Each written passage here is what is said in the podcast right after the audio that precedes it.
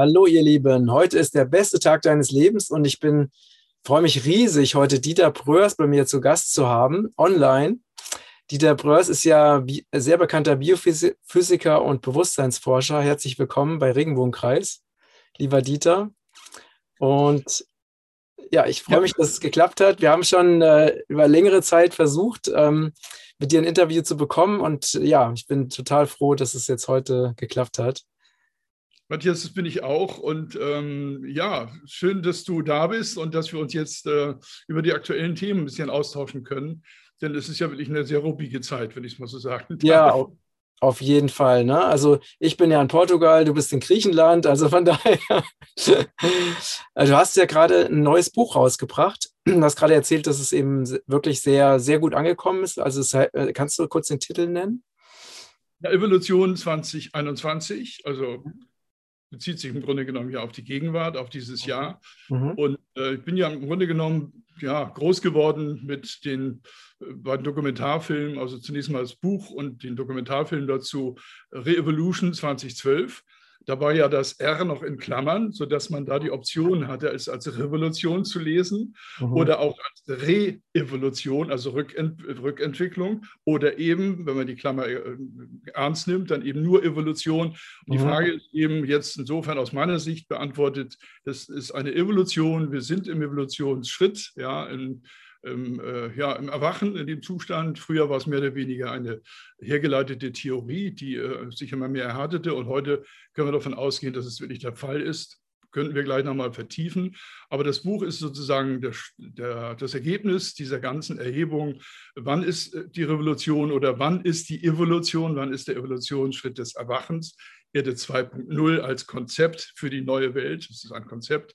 Ähm, das ist das Thema, was in diesem Jahr ansteht. Und da sind äh, sehr viele Freunde von mir aktiv geworden und haben ihre Beiträge äh, erstellt, so wie ich dann auch es getan habe. Wie stellt wir uns oder die sich in diesem Falle als Beispiel ihre neue Welt vor? Und das sind unfassbar, also wirklich, ich muss sagen, da fallen mir fast die Worte, was da für, für, für äh, Informationen und für Herzblut und Seelenblut reinkam. Also, also ich, äh, ich merke auch jetzt gerade, wenn ich darüber rede, ich habe die Texte zu zwei Drittel durchgelesen, aber umso intensiver und gesagt, mein Gott, auf die Idee wäre ich nie gekommen. So viel, so viel, äh, ja, wenn man so will, Herz und, und Geist dabei, so viel Vision dabei.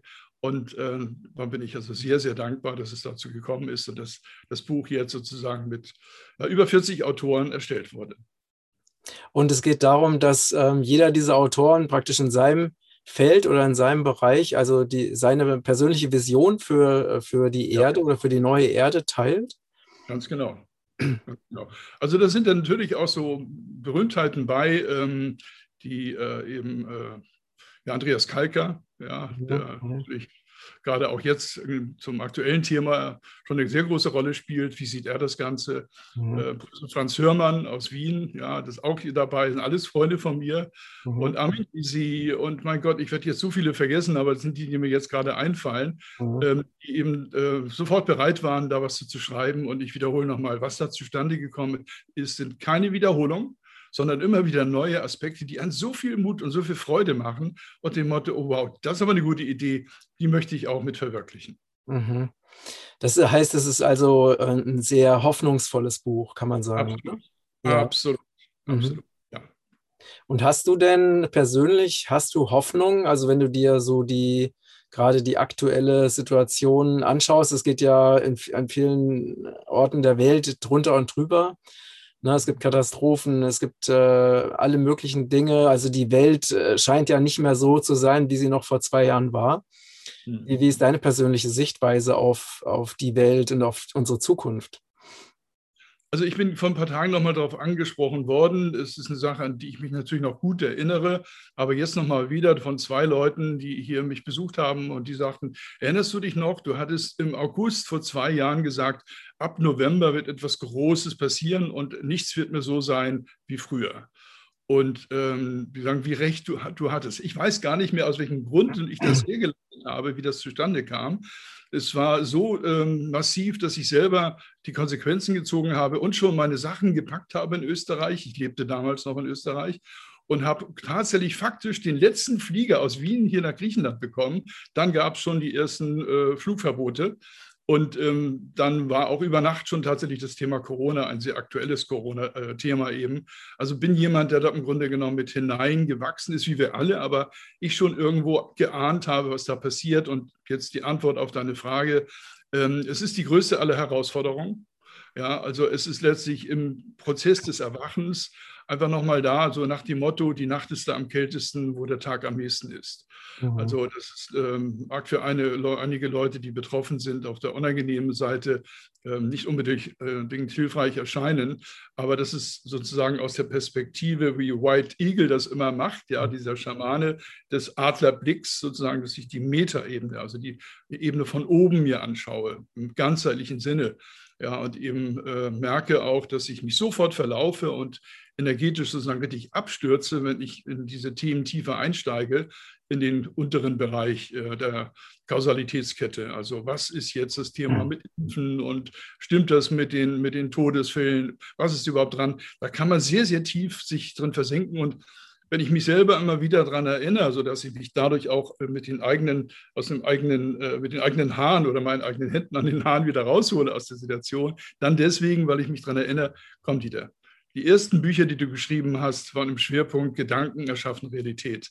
Und du bist ja absolut davon überzeugt und kannst es ja auch beweisen. Ähm, und wende das bitte an. Womit beschäftigen sich jetzt deine Gedanken? Du bist zu 70, 80 Prozent, äh, gefühlt sogar teilweise 90 und 100 Prozent, nur noch mit den Problemthemen behaftet.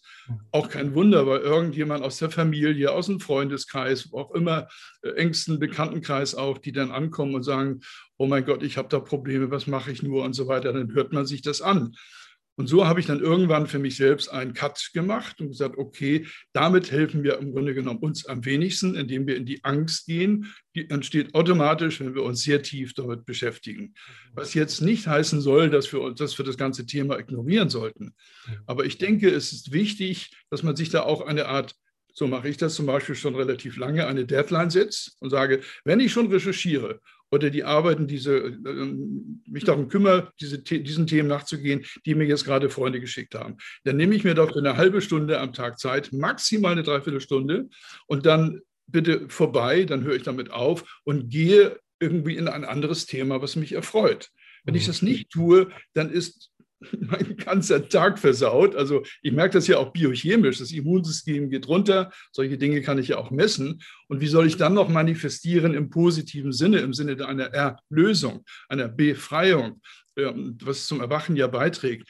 Also insofern ist das der wichtigste Rat, den ich auch jetzt schon geben möchte und was ich im Buch natürlich auch nochmal ausrichte, dass ähm, ja, die Sache Gedanken, Bilder, ja, erschaffen Realität hier sehr ernst zu nehmen sein soll. Ja, genau. Also ich, ähm, ich kann dem nur zustimmen aus meiner eigenen Erfahrung. Ne? Ich habe jetzt, ähm, weil das, es gibt natürlich sehr, sehr viele Informationen, die auch alle sehr wichtig sind. Aber ich finde, wenn wir halt bestimmte Dinge durchschaut haben, macht es ja keinen Sinn, dass wir da immer und immer wieder reingehen. Ne? Das ist ja wie so, der Schmerzkörper, der immer wieder von neuem sich in diesem Schmerz suhlen will. Ne? Also es ist ja ein unbewusstes Programm, was oftmals abläuft. Und wir vergessen, ja, und wir kommen dann eben wirklich sehr leicht in so eine Hoffnungslosigkeit. Ne? Und äh, vergessen dabei, dass es ja auch ganz viele Dinge gibt, die auch ähm, sehr positiv sind. Ne? Ähm, und was, was, ist, was ist es denn konkret, was dir Hoffnung macht? Also dieses Konzept von Erde 1 und Erde 2 war ja ein, ein Konzept, was ich auch vor anderthalb Jahren ausgerufen habe, weil sozusagen das Konzept darauf aufgebaut habe, wie stellen wir uns denn diese Phase des Erwachtseins vor? Erwachen ist ja nur der Übergangszustand. Also wenn wir das mal genauso nehmen, wie wir das Erwachen kennen, wenn wir morgens im Bett liegen, wo auch immer wir liegen, wenn wir schlafen und so langsam wach werden, dann sind wir noch so ein bisschen in beiden Welten. Ja, also noch nicht so ganz wach, man kann sich daran erinnern, vielleicht Traumfetzen noch und hört vielleicht schon irgendwo einen Hahn krähen oder irgendwo den Pfeffel von der Mutter oder von der, von der Lebensgefährtin pfeifen, weil der Kaffee gleich aufgesetzt wird oder was auch immer. Wir riechen ihn vielleicht sogar. Also diese beiden Welten, das ist sozusagen, entspricht dem sogenannten Erwachen. Aber das Erwachtsein wäre sozusagen das Konzept Erde 2.0. Mhm. Also Erde 1.0 wäre sozusagen die Welt, äh, so wie sie hier ist. Ja? Und das, was dann ist, wenn wir wirklich wach sind, ja, im Zustand des Erwachens sind wir alle, aber wir sind noch nicht richtig wach. Und insofern ist es das, was ich sehe an sehr vielen Fakten, die ich einfach erlebe, persönlich auch erlebe, äh, wo ich oft das Gefühl habe, sag mal, wo lebst du eigentlich? Bist du schon auf Erde 2.0 oder äh, es kann sich sonst gar nicht anders erklären, was da für Phänomene passieren. Das geht immer mehr Menschen so. Ich habe natürlich eine relativ große Reichweite, sehr viele Mails, die da kommen. Mitunter sind das zig, mitunter sogar über 100 äh, teilweise sogar täglich, ja, wo dann solche Dinge beschrieben werden. Wie kann das sein? Äh, bin ich verrückt oder äh, ist das nur eine Irritation, eine geistige Irritation? Aber das nimmt zu, dieses, äh, dieses Konzept. Und wenn wir das Multiweltenmodell mal zugrunde legen, wovon nicht nur ich überzeugt bin, sondern allmählich schon die meisten äh, Physiker, die aus der Quantenphysik zumindest ähm, sich herleiten oder kommen, ähm, dass die davon ausgehen, dass das Multiweltenmodell wirklich existent ist wenn man das nicht akzeptieren würde, dann würden die ganzen Themen, die da so als Phänomene daherkommen, ja, Phänomene bleiben. Also fast alle Phänomene, die wir so kennen aus der Naturwissenschaft, ergeben sich aus dem Modell des Multiweltenkonzeptes. Kannst, kannst du uns das kurz erklären, was das bedeutet, Multiweltenmodell? Ja, das heißt im Grunde genommen, dass alle Variationen, die möglich sind, irgendwo schon existieren ja, als eine Option für jemanden, der auf einer dieser Optionen oder auf einer dieser Welt leben. Wir jetzt auf unserer Welt hier, Erde 1.0, so wie ich sie nenne, haben die Möglichkeit, in jeder Sekunde sehr oft, also es gibt eine Zahl dafür sogar, die ist so unvorstellbar hoch, 10 hoch, glaube 23 Mal pro Sekunde, unvorstellbare Zahl. So oft haben wir die Option, die Chancen, einfach zu switchen in die entsprechende Variantenwelt, die es schon gibt. Mhm. Also insofern ist es immer eine Auswahl wenn wir an, äh, die aber nach dem Konzept funktioniert, welche Bilder ich hervorhole, welche Vorstellung ich habe. Wir sind leider gefangen in diesem ganzen, in diesem ganzen Modus, äh, dass wir die Dinge so übernehmen, wie sie sind und kaum hinterfragen. Und insofern die ganz gleichen machinalen Abweichungen, die vielleicht zustande kommen, wir kaum bemerken. Allerdings nimmt das Phänomen zu, was wir Mandela-Effekt nennen, dass wir sagen, Moment mal, ähm, ist das überhaupt noch diese Welt? War das nicht damals ganz anders? Das nimmt zu, dieses Phänomen, und entspricht im Grunde genommen oder erklärt sich aus dem Multiweltenmodell. Das und heißt, äh, Nochmal ganz kurz, ähm, hast du dazu äh, oder dafür auch ein konkretes Beispiel, also dass man sich das noch ein bisschen besser vorstellen kann? Also ein, ein, ein Alltagsbeispiel. Also nehmen wir es mal genauso, wie von mir immer wieder beschrieben ähm, und von vielen anderen auch. Aber ich war nun mal vor 20 Jahren einer der Ersten, der das explizit als Hauptaspekt hervorgehoben hat. Gedanken und Gedankenbilder erschaffen Realität. Ich mhm. gehe mal einen kleinen Schritt zurück. Ich habe das Bild damals gesehen. Ich habe ähm, das Konzept oder das Bild gesehen von einem schlafenden großen Menschen, ja, mhm. und kleinen Menschen, Zwergen sozusagen, äh, die waren um, ihn, um diesen schlafenden Menschen herum und haben bemerkt, dass dieser Mensch, der dort schläft, Fähigkeiten hat, die sie nicht haben, dass nämlich äh, alle Gedanken, die er denkt, sofort real werden. Und dann haben die beschlossen, den, diesen Menschen, wenn er wach wird, einfach etwas zu erzählen, zu erklären oder zu zeigen, ähm, was er im Grunde genommen für sie manifestieren soll also ihre Wünsche manifestieren. Ist dann mhm. irgendwann wach geworden, hat es nicht mitgekriegt, dass er eigentlich in der Lage ist, das zu tun. Das entspricht im Grunde genommen all unseren Konzepten, die wir so hier verfolgen. Wir sind Realitätsgenerierer, aber kriegen das gar nicht so richtig mit, weil es uns irgendwo nicht richtig erklärt wurde. Mhm. Oder weil wir nicht so richtig glauben wollen oder können. Das sind die Medien, die uns das natürlich auch irgendwo machen, die, die kleinen, den kleinen Wesen entsprechen, die uns im Grunde genommen dahin halten, dass wir ihre Welt generieren und mhm. sozusagen die nicht die Chance haben, die wir jedenfalls nicht nutzen, die Chance haben wir immer, um sozusagen im Zeitalter des Erwachens, da ändert sich das nämlich, auf einmal ganz bewusst Dinge zu erschaffen, die wir aus dem Herzen generieren wollen und nicht die andere uns sozusagen aufs Auge drücken. Ja, also ich mache es mal sehr, sehr krass jetzt. Mhm, mhm. ähm, wenn wir das genauso nehmen, wie es jetzt eben beschrieben wurde, weil ich weiß, dass es so ist, das entspricht ja auch dem sogenannten Beobachtereffekt aus der Quantenphysik. Äh, und ähm, wir es auch wirklich anwenden. Da gibt es also richtig zahlreiche experimentelle Beispiele auch für, wo das immer wiederholt wurde mit Menschen, dass die wirklich, wenn sie erklärt, wenn ihnen erklärt wird, zu was sie in der Lage sind und sie das auch glauben, dann manifestieren die sich Dinge, die eigentlich unmöglich sind. Ich bringe dafür nochmal das Beispiel, was wir wahrscheinlich schon alle kennen, aber das passt hier am besten hin als zurzeit, ich glaube, das ist auch schon 20 Jahre her, die ersten Indigo-Kinder an der Princeton University untersucht werden sollten. Eine Elite-Uni, speziell was die Physiker angeht, weil Albert Einstein da auch gelehrt hat und ich glaube John Archibald Wheeler und so weiter. Da hat man dann diese Indigo-Kinder eingeladen und hat dann gesagt, oh, macht mal hier das und das auch immer und ihr habt hier eine Spielwiese zum, zum äh, Spielen äh, mit euren Gedanken und wir untersuchen das da mit hochauflösenden Kameras zum Beispiel und das auch immer alles.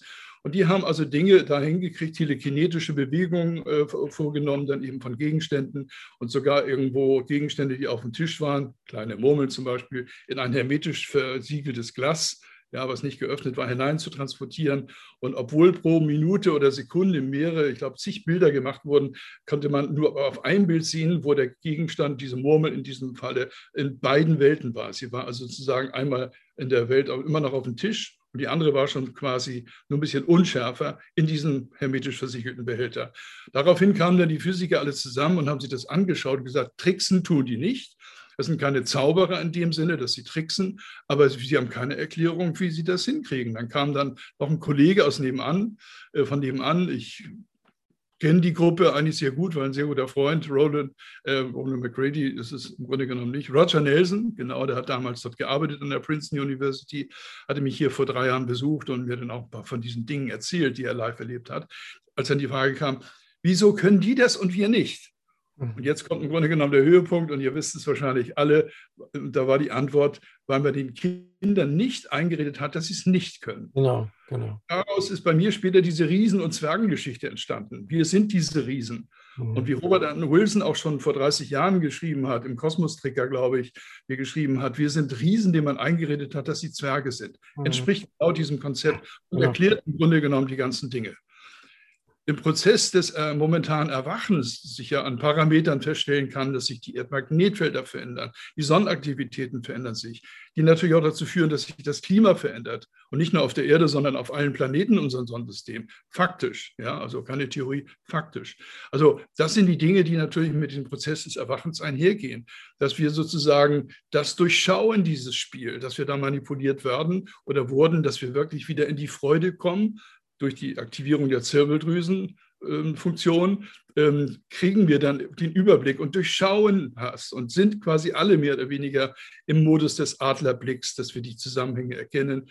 Und so dann nach dem Motto, auch die uns hier unten halten wollen, ja, die eben nicht dieses manifestieren so können, wie wir es können, und dem Motto, vergib ihnen oder wir vergeben ihnen, denn sie wissen nicht, was sie da wirklich tun. Mhm. Mhm. Ja, das hast du wirklich sehr, sehr schön ausgedrückt. Und ich denke, das ist auch wirklich genau das, worum es jetzt geht, ne? weil wir wurden ja, wir haben ja alle eine Konditionierung durchlaufen. Ne? Es ging ja in der Schule schon los und ich glaube, dieses Grundding oder das Grundproblem ist, auch wenn wir die, uns die ganzen Zustände weltweit jetzt anschauen, ist, dass wir ähm, einfach uns oftmals oder wir wurden so konditioniert, uns als Opfer zu fühlen, ne? als hilflose Opfer, die den Umständen ausgeliefert sind und nichts machen können. Ne? Und das ist aber eine komplette Illusion, weil wir sind unendlich machtvolle Schöpfer, nur wir müssen uns daran erinnern, dass wir so auf diese Welt gekommen sind, weil uns wurde tausende Male gesagt, du kannst nicht, ne? Oder nein, oder das ist nicht möglich, oder das geht nicht, ne? Oder du bist zu schwach oder was auch immer, weil du bist es nicht wert, ne? Diese ganzen Glaubenssätze sitzen ja ganz tief in unserem Un Unterbewusstsein drin und arbeiten auch, ne? Also Matthias, ich mir fällt da gerade folgende Geschichte ein. Ich war, glaube ich, vier Jahre alt. Ähm, zwischen vier und fünf war das, hat mein Vater damals an den Wochenenden Radiogeräte repariert. Und ähm, dann bin ich dann ins Zimmer gekommen und habe dann irgendwann mal meinen Finger irgendwo in, die, in das geöffnete Gerät ge äh, geführt und mein Vater gesagt, da, mehr nicht. Und dem ist dann später aufgefallen, dass genau da der Fehler war, den er dann später selber gefunden hat. Das habe ich wohl zweimal gemacht, dann ein paar Tage später nochmal oder ein paar Wochenenden später. Ähm, da ist ihm das schon markant aufgefallen. Ich muss dazu sagen, mein Vater war Atheist. Ganz im Gegenteil meine Mutter. Ja, aber es war eine wunderschöne Begegnung zwischen den beiden, haben sich gut ergänzt. Aber mein Vater war ein, ja, ein sehr rational betonter Mensch und äh, für den gab das solche Phänomene nicht. Also das waren dann Zufälle. Und da hat er mich dann irgendwann gebeten und gesagt, du pass mal auf, ähm, äh, schau mal hier, das ist das Radio, wo ist denn jetzt der Fehler? Was meinst du? Und dann bin ich natürlich mit dem Verstand rangegangen. Und das hat nicht funktioniert. Das war wirkliches Raten. Und da war er mehr oder weniger beruhigt, aber von der Wahrscheinlichkeit her war das doch relativ merkwürdig, dass ich davor wirklich von sehr vielen Optionen, die man da ja hatte, genau dahin gezeigt habe, wo dann der Kondensator oder der Widerstand oder die Diode, was auch immer es dann da war, kaputt war. Also das als Beispiel jetzt, es wurde uns ausgeredet, dann irgendwann mal, man hat gesagt, das ist also alles Unsinn. Und äh, mein erster Schultag war dann auch so, dass ich dann auch so was Merkwürdiges erzählt habe. Und dann musste ich mich in die Ecke stellen und mich schämen. Das war damals so. Also das wurde mir richtig ausgetrieben, diese Anlage. Und ich sage, jeder von euch hat das. Und das kommt jetzt alles wieder hoch durch, das, durch die Prozesse, die biochemischen Prozesse, die elektromagnetisch äh, ja, angetriggert werden, haben wir wieder diese Fähigkeit, weil wir es wieder erkennen, uns wieder erinnern, zu was wir in der Lage sind und was wir eigentlich bisher versäumt haben. Mhm. Ähm, und wenn du dir jetzt, jetzt die, die weltweite Situation anschaust, ne? also es ist ja so, dass eben äh, gewisse Kräfte, ne? wir haben ja schon vorher gesagt, wir halten uns ein bisschen zurück, wir wissen ja, wie YouTube zensurmäßig so unterwegs ist. Ähm, und wenn, wenn wir uns einigermaßen zurückhalten, dann können wir dieses Video auch auf YouTube veröffentlichen. Ähm, wie, wir wissen ja, dass gewisse Kräfte jetzt wirklich mit aller Macht versuchen, eben dieses Aufwachen der Menschheit äh, aufzuhalten, ne? indem sie also praktisch dieses, also noch stärker versuchen, die Menschen in dieses Opferbewusstsein reinzudrängen. Ne? Und bei vielen Menschen funktioniert es ja auch. Ne? Also viele Menschen, die sagen, okay, ähm, es wird so befohlen oder wenn alle ne, die Impfung empfehlen, dann lasse ich mich jetzt spritzen und so. Ne? Es gibt ja auch sehr viele, die sich auch diesem Druck wirklich beugen. Und dann gibt es auch viele andere, die eben dagegen kämpfen, ne? also wirklich kämpfen, im Widerstand sind. Und dann gibt es ja auch noch eine dritte Gruppe, zu denen wahrscheinlich wir beide gehören. Also das sind diejenigen, die sich dieser Dinge bewusst sind, aber nicht dagegen kämpfen, weil sie wissen, dass wenn wir dagegen kämpfen, wir dieses alte System ja weiter stärken und weiter nähern. Wie ist denn deine, deine Sichtweise dazu? Also grundsätzlich die Haltung ist, dass ich nicht gegen was auch immer bin, etwas bin, sondern ich bin für das Leben, ich bin für die Freude. Also meine Lebensmaxime ist aus eigener Erfahrung auch schon gewachsen, ähm, ich kümmere mich um die Dinge, äh, die mir Freude bereiten. Das klingt erstmal sehr naiv für ein Verstandesdenken oder denkendes Bewusstsein und sagt also, wie will denn das gehen? Das ist ja unmöglich. Ähm, aber es funktioniert tatsächlich wenn ich mir sozusagen meinen Lebenskompass, der in diesem Falle nicht nach Norden, sondern dahin zeigt, wo meine Freude ist, aber aus der Gewissheit, dass es funktioniert, mit der Erklärung aus der Physik her oder Naturwissenschaft heraus, ähm, dass die Dinge sich manifestieren, die ich mir vor allen Dingen in den starken Zuständen der Freude, den Emotionen im weitesten Sinne, ja, die da entstehen, wenn du in der echten Freude bist. Ja, also ich unterscheide ja zwischen Spaß und Freude. Ja, Spaß ist die Freude des Verstandes, die funktioniert meistens nicht zu manifestieren. Und die echte Freude ist aus dem Herzen und wir spüren das, dass dann dieses, die Gänsehaut kommt, diese Ekstase kommt, die, vielleicht sogar die Freudentränen kommen. So, und in dem Moment sind wir die stärksten Manifestierer. Äh, und da kann man auch nichts falsch machen. Falsch bitte im Sinne dessen, äh, naturgemäße Zustände zu generieren und nichts Widernatürliches. Denn etwas richtig und falsch ist, ja letztlich immer subjektive Art. Ja, was für den einen falsch ist äh, oder richtig ist, ist für den anderen genau umgekehrt. Was sehr subjektiv ist, wiederhole ich nochmal. Aber da stellt sich dann nicht mehr die Frage, wenn wir aus der sozialen Ordnung heraus, und das ist ja der Zustand der Liebe, der Urzustand des Seins sozusagen, im Zustand der Freude, was das Gleiche ist, Dinge erschaffen, was auch immer es ist, dann kannst du da nur zu beitragen, dass die Welt in einen harmonischen Zustand wieder zurückversetzt wird, die vielleicht relativ ja, abgewirtschaftet wurde und in einen unharmonischen Zustand geführt wurde. Das sind verschiedene Konzepte, die man sich da hochholen kann. Ähm, man kann das auch so sehen, dass das sozusagen, wie es viele sehen, als eine Art letzte Prüfung ist, ein Schwellenwert, der nochmal genommen werden möchte, dass es eben nicht darum gehen kann, einfach zwangs erlöst zu werden oder sogar zwangsbeglückt zu werden. Das gibt ja auch so Konzepte, die darauf ausgerichtet sind. Das funktioniert eigentlich nur organisch, naturgemäß sozusagen aus dem Herzen heraus und aus der Freude. Und wenn man das einmal durchschaut hat, ist es ja eigentlich eine Win-Win-Situation. Denn letztlich Freude erfahren wollen wir alle. Und wenn wir dann über die Freude auch noch die Dinge manifestieren, die sich dann wirklich auch erfreulich darstellen, äh, ja, was will uns dann da, was wollen wir denn daran bemängeln? Das ist doch wunderschön. Mhm. Aber oft sind wir, hindern wir uns selber daran, dass wir sagen, naja, funktioniert denn das wirklich? Wer sind wir denn schon bei sieben Milliarden Menschen? Bin ich jetzt einer? Das Konzept ist wirklich, führt in die Irre und ist im Grunde genommen auch, ja, nicht richtig. Ja, also im Sinne dessen, was ich immer wieder nochmal auch hier wiederhole, ich habe es so oft erlebt, am eigenen Körper, am eigenen Leid, in eigener Wahrnehmung und bei sehr, sehr vielen mir sehr nahestehenden Menschen, dass das genauso funktioniert. Ja, also wie es auch in der Naturwissenschaft seit 30, 40 Jahren schon berücksichtigt wird, dass man den sogenannten äh, Versuchsleitereffekt äh, mit berücksichtigt bei Forschung. Heißt nichts anderes, als der Versuchsleiter selber und alle Mitarbeiter, die an diesem Projekt arbeiten, dürfen nicht wissen, wann jetzt das, was sie dort als Einflussgröße ein, einspielen ja, oder einkoppeln in die Versuchsanordnung, dürfen nicht wissen, wann das eingeschaltet ist und wann nicht. Okay, das darf dann ein Zufallsgenerator entscheiden und hinterher kriegen wir die Ergebnisse mit. Ja. Mhm, mhm. Weiß man also selbst in der Naturwissenschaft, um seriöse Forschung zu betreiben, wurde das seit ich kann das bezeugen. Ich bin damals selber überrascht worden, damals an der Uni zu Lübeck, dass der Dr. Lebrecht von Kitzing als Experimentalphysiker dafür gesorgt hat, bevor wir die Probanden nehmen, ja, die wir dann untersucht haben, dürfen wir es eigentlich gar nicht wissen. Das machen wir mit einem Zufallsgenerator. Also diese Dinge sind ganz wichtig. In diesem Falle, wenn wir das Konzept einfach mal jetzt umdrehen äh, und sagen, okay, äh, jetzt wissen wir es aber, dann sollten wir uns eigentlich nur noch darum kümmern, was wollen wir denn? Und jetzt komme ich zu deiner Frage zurück. Ein Gegen ähm, ist keine Option. Und mir fällt an der Stelle im Grunde genommen das ein, was im Grunde genommen die Kernweisheit betrifft, eine Aussage ähm, Projekt Camelot oder nicht Projekt, sondern Avalon und äh, diese Camelot-Geschichte, die ich übrigens nie gelesen habe.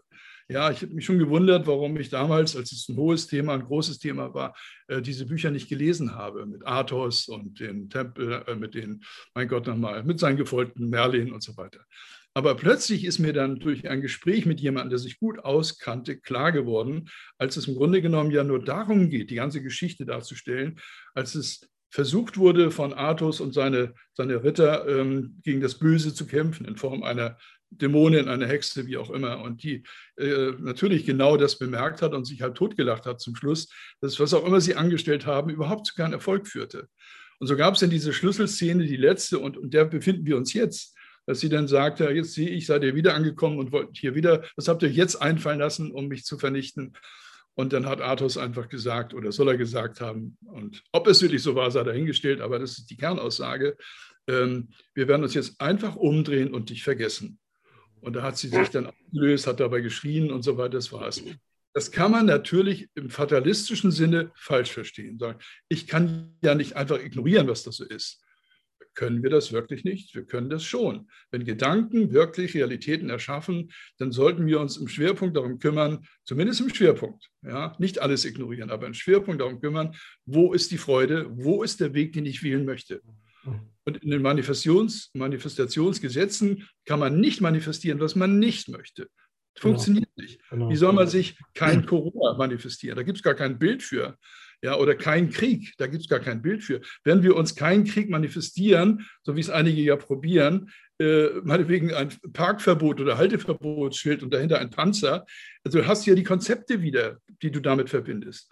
Kümmere dich mehr um die, die finale Lösung, dass du sagen, nur noch die, eine Welt dir vorstellst, in der sehr plastisch, in der du dich jetzt schon zu Hause fühlst, die du jetzt schon als gegenwärtig erkennst und realisierst, als wenn du schon da wärst. Ja? Und ähm, da, wo du dich wohlfühlst, das bestimmst du letztlich ja selber. Das ist der Weg, den ich anbiete und der im Grunde genommen naturgemäß ist. Ja, ja.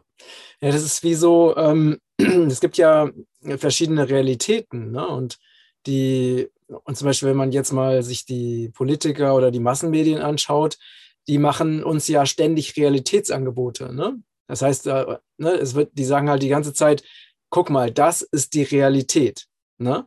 Und dann die meisten Menschen fallen darauf herein und sagen, okay, das ist die Realität und fühlen sich dann schlecht und glauben daran und machen mit. Ne? Mhm. Aber wenn sie wirklich erkennen würden, dass es einfach nur ein Angebot ist, eine Vorstellung, ein Konzept, dann könnten sie einfach sagen, diese Realität entspricht nicht meiner Vision von einer, einer glücklichen, freien, lebendigen Welt. Also, so wie du das gesagt hast, gehe ich weg und ähm, baue mir meine eigene Welt. Ne?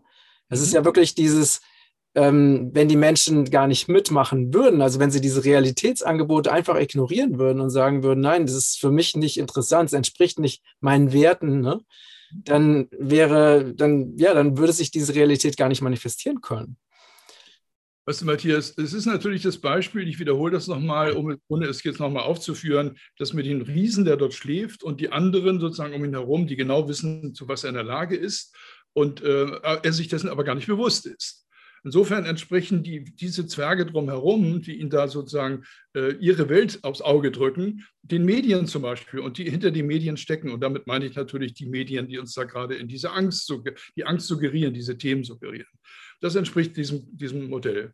Und ähm, was ich jetzt merke, ist, dass infolge des sogenannten biochemischen Veränderungsprozesses in uns selber, der neurochemischen Veränderung durch die Aktivierung der Zirbeldrüse, hervorgerufen durch Magnetfelder von der Sonne, durch elektromagnetische Felder von der Sonne und äh, durch die Abnahme des Erdmagnetfeldes und so weiter, dass wir das durchschauen, dass wir wirklich im faktischen Sinne, ich wiederhole, im faktischen Sinne äh, erkennen, dass wir an der Nase herumgeführt wurden, dass wir im Grunde genommen manipuliert wurden. Und dann fällt es uns auch entsprechend immer leichter, das auch umzusetzen, sagen, okay, dann sollten wir natürlich die nächste Herausforderung sofort auflösen und sagen, okay, jetzt gehe ich in die Wut oder in die Aggression, die wäre berechtigt.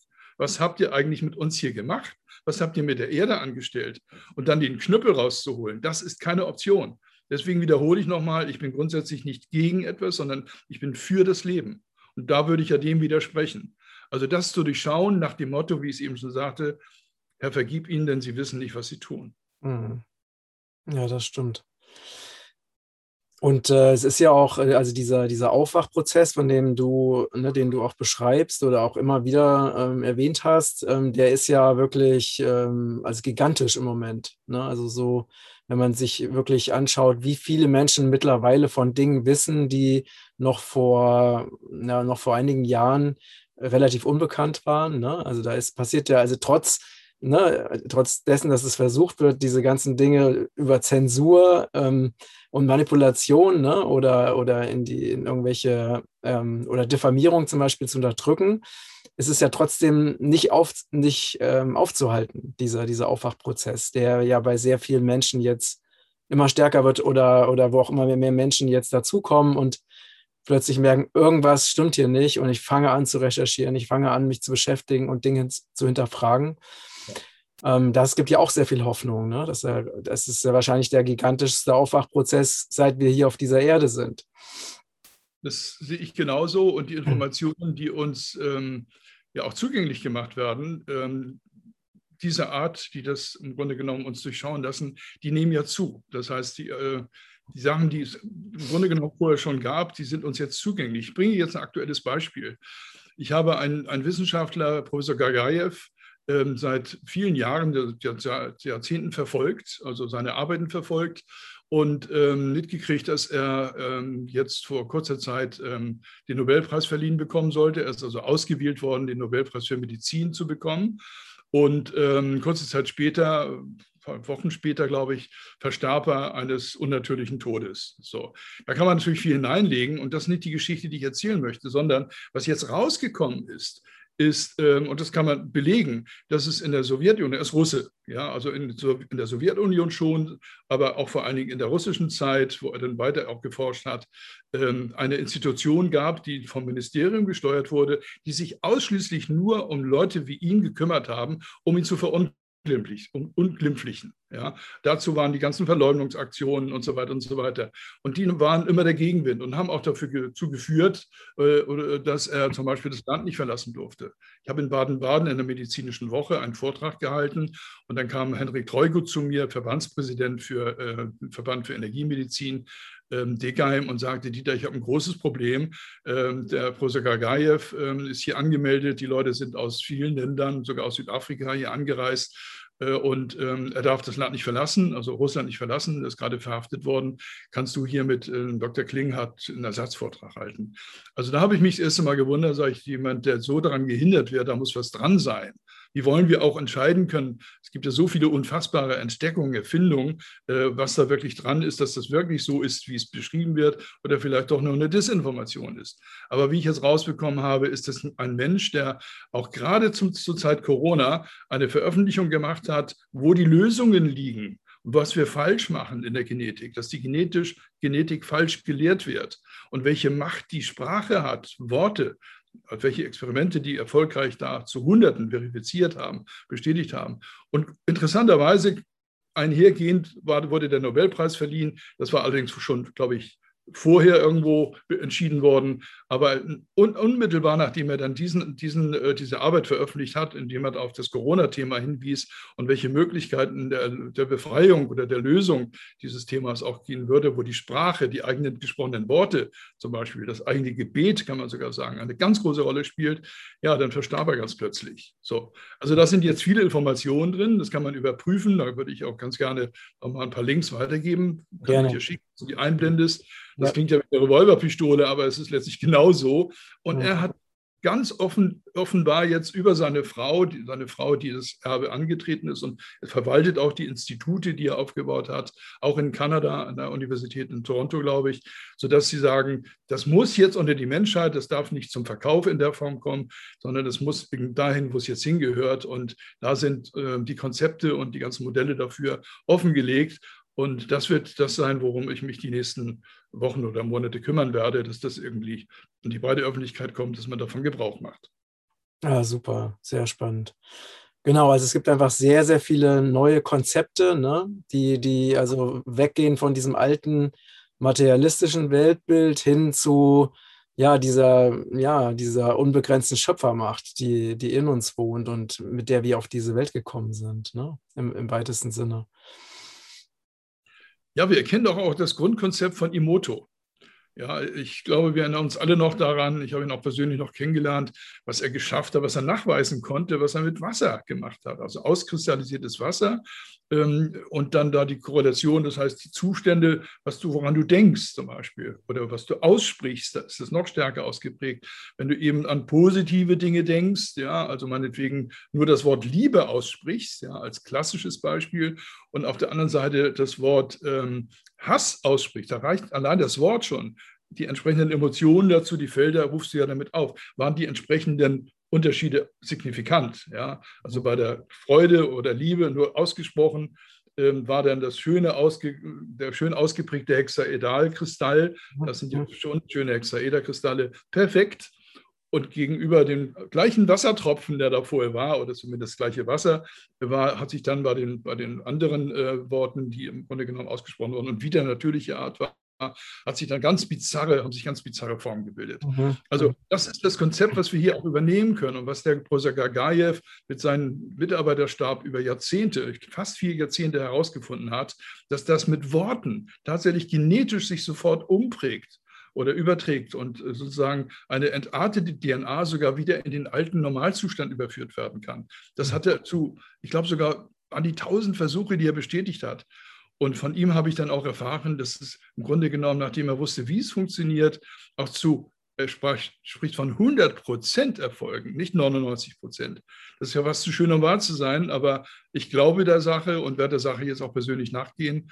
Und da werde ich euch auf dem Laufenden halten. Super spannend. Hast du ähm, zum, zum Abschluss unseres Gesprächs äh, noch eine Botschaft, die du unseren äh, Zuschauern und Zuhörern mitgeben möchtest? Also für wie sie mit dieser, mit diesen Herausforderungen, denen wir jetzt alle gerade kollektiv gegenüberstehen, am mhm. besten umgehen können? Ja, Matthias, im Grunde genommen wird es jetzt, was ich jetzt sage, das Wichtigste sein äh, und vielleicht auch am unangenehmsten erscheinen. Also im Zustand der Angst, der ja offensichtlich generiert wird. Ja, es ist ja wirklich ein Angstprogramm. Hm. Angst ist etwas ganz Elementares, was zur Evolution beiträgt. Aber nur als Schutzinformation, die wir bekommen, um uns erkennen zu lassen, da ist etwas Besonderes. Und um die Art aufrechtzuerhalten, brauchen wir oft diese Warnung. Dann werden die entsprechenden biochemischen Prozesse, ja. das ja. Adrenalin und was auch immer alles da bereitgestellt wird, äh, damit wir die entsprechenden ähm, Vorkehrungen treffen können, äh, wird das biochemisch dann umgesetzt. So, soweit so gut. Aber wenn du jetzt in einer Dauerangst gehalten wirst, hast du diesen Moment ja immer wieder verpasst. Das ist eine Geschichte. Angst sollte eigentlich immer nur als, als, als Warnruf äh, äh gedeutet werden. Und so ist es ja auch sozusagen aus der göttlichen Ordnung vorgesehen. Ähm, wenn aber das als Dauerzustand, so wie wir das jetzt erkennen, gehalten wird, bist du sozusagen in einem hypnotisierten Zustand. Du bist sozusagen in einem Dauerstresszustand. Genau. Und in diesem Dauerstresszustand bist du, sagt alleine schon ähm, der Bereich Psychoneuroimmunologie. Das ist ein Lehrfach, was an verschiedenen Universitäten gelehrt wird.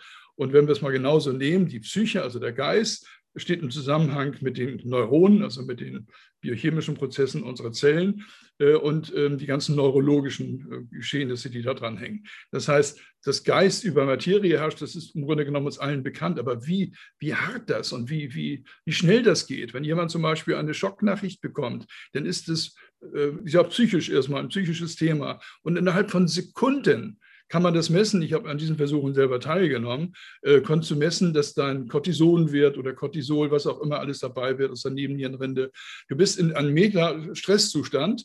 Im Gegensatz, wenn du dich einfach in die Freude begibst, hast du ein Blutbild, da könntest du wahrscheinlich 200 Jahre alt werden, so quasi perfekt. Ja, das geht eindeutig einher. Das sollten wir auch mit berücksichtigen. Aber im Zustand der Angst werden wir überschüttet mit Stresshormonen und werden sozusagen damit auch blockiert. Wir sind in einer Dauerblockade.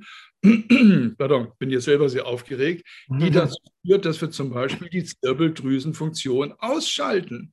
Ja, Angst verhindert sozusagen die Anbindung, dass unsere Zirbeldrüse an den an das höhere Selbst überhaupt ermöglichen kann. Und wenn wir das jetzt einfach nur mal über die Darstellung dieser Worte, die ich jetzt dazu bringe, dieser Geschichte, durchschauen das Spiel, dann ist das eigentlich die Option, die überhaupt keine Option sein sollte, sondern die einzige Entscheidung, die überhaupt Sinn macht. Ich gehe sogar so weit zu sagen, zum Überleben, ja, dass wir sagen, okay, das bringt jetzt also gar nicht weiter in der Angst zu bleiben, zu verweilen und sind dann wie das Kaninchen vor der Schlange eben hypnotisiert, einen hypnotisierten Effekt. Und das sind ganz, ganz viele auf der Welt gerade hypnotisiert. Und wenn die wirklich wieder erwachen, wissen die gar nicht, das kennt man aus Hypnose-Sessions sehr genau, wissen die gar nicht mehr, das, was sie vorher gemacht haben. Schütteln sich einmal sagen, was war denn hier gerade los? Also wir sind mehr oder weniger, mehr oder weniger, ähm, nicht alle, einige sind schon dadurch in einem hypnotisierten Zustand und sollten das einfach mal genauso nehmen nehmen, wie ich es gerade gesagt habe, als zum Anlass nehmen, sagen, okay, das durchschaue ich, zumindest erkenne ich noch. Aber ähm, ich will das nicht. Und insofern eine ganz gewisse Gedankenhygiene, so wie ich das nenne, zu betreiben. Sagt, also jetzt kümmere ich mich mal wirklich nicht mehr darum. Damit ändere ich es ja auch nicht, indem ich noch mehr Beweise habe, was jetzt richtig ist. Impfen oder nicht impfen oder welche Maßnahmen auch immer. Kümmere dich darum, kümmere dich wirklich, und jetzt versteht man es besser als am Anfang, um deine ganz persönliche Freude. Das mhm. ist der Ausweg. Mhm. Dann ist die Zirbeldrüse wieder aktiv, dann kriegen wir auch die Information, was zu machen ist. Ein, ein Pauschalrat kann ich gar nicht geben, genau. bis auf das, was ich gerade gesagt habe, weil jeder in sich sozusagen ein eigenes Universum darstellt, aus eigenen Erfahrungen. Aber das ist das Persönliche, was dann übers höhere Selbst runterkommt, was du empfängst und sagst, okay, für dich ist das und das und das als Maßnahme jetzt wichtig. Genau. Und genau, und wenn wir das machen, was du gerade beschrieben hast, dann sind wir ja auch erst in der Lage, Dinge zu verändern. Ne? Weil in diesem hypnotischen Angstzustand äh, sind wir ja wie in dieser Schockstarre und wir, wir können nichts ändern. Ne? Und dann bleibt alles so, wie es ist. Exakt. Ja, das hast du nochmal wirklich sehr, sehr schön dargestellt. Ähm, ja, vielen Dank für das spannende Gespräch. Ähm, du bist eine große Inspiration, finde ich. Ich wünsche dir ja weiterhin ganz viel Glück und Segen auf deinem Weg und dass du noch ganz viele Menschen inspirierst und zum Aufwachen bringst. Danke für deine Zeit. Sehr gerne. Und ähm, ja, alles, alles Liebe, ganz liebe Grüße an euch, äh, ihr lieben Zuschauer und Zuhörerinnen. und ja, einfach alles Liebe, liebe Grüße aus Portugal und Griechenland und bis bald. Bis bald. Bis bald.